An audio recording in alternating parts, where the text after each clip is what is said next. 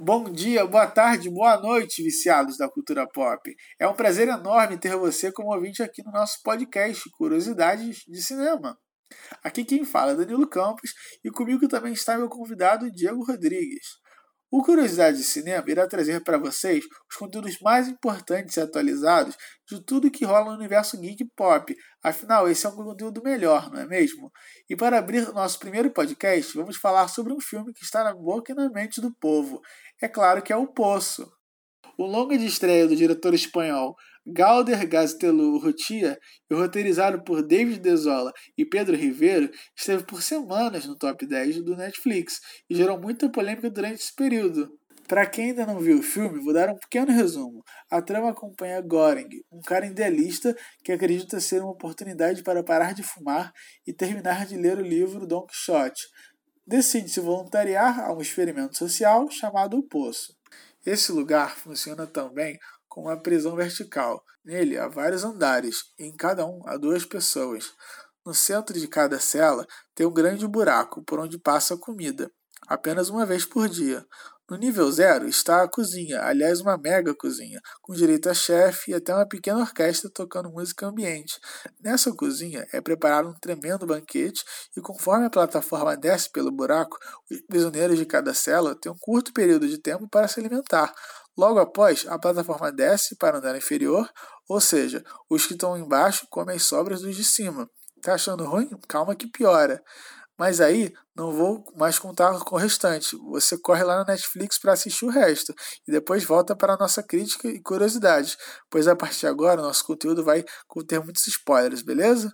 Muita gente acredita que esse filme se trata sobre desigualdades sociais. Você concorda com isso? Primeiramente, agradeço a todos os ouvintes que estão acompanhando de suas casas. E agradeço principalmente a Danilo Campos pelo convite.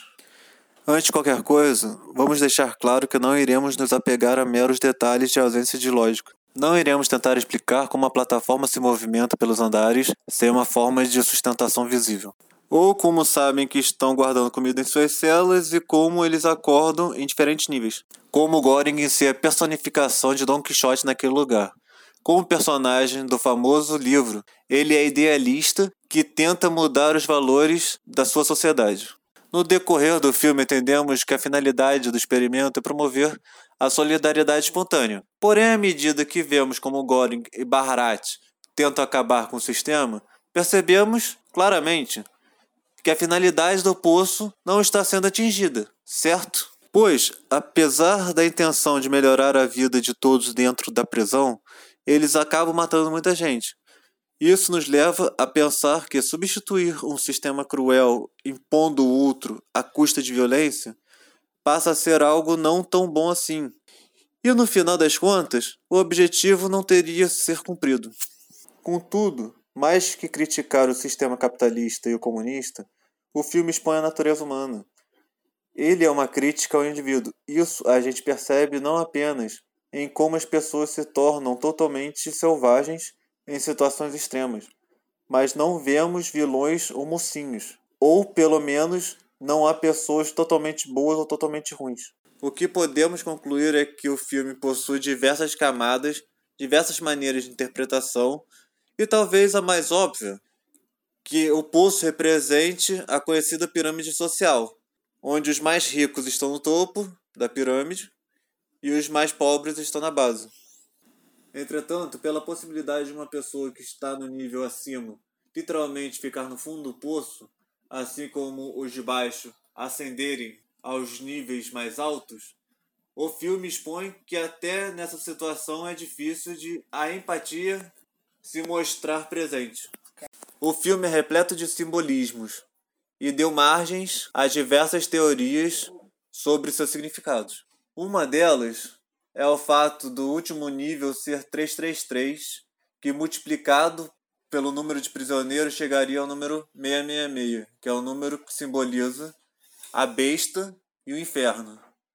Achismos à parte, é notável que o filme carrega de referências. Muitas teorias também permeiam o final do filme, o final da obra, que foi propositalmente deixado em aberto pelo diretor para justamente provocar a imaginação de quem assiste.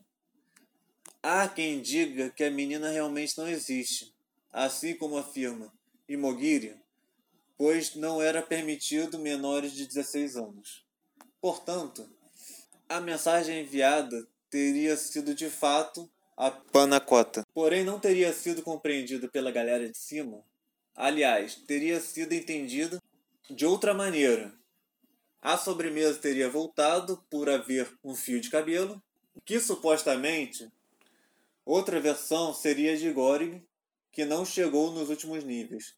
Ele teria morrido antes e o que rola nas cenas finais é apenas o desejo do personagem de realizar seu objetivo. É possível também que Goring tenha morrido sim, mas a mensagem tenha sido enviada através da menina. Todavia, o que se passa após isso fica a critério de cada um. Enfim, o filme realmente é merecedor do tamanho do sucesso é, só de possibilitar intensos questionamentos. Só um momento, Diego, vou ver quem é. Acabou de chegar aqui um pedido da comida de pronta entrega, que eu nem lembrava que tinha feito, porque estava tão entretido nessa conversa que me esqueci.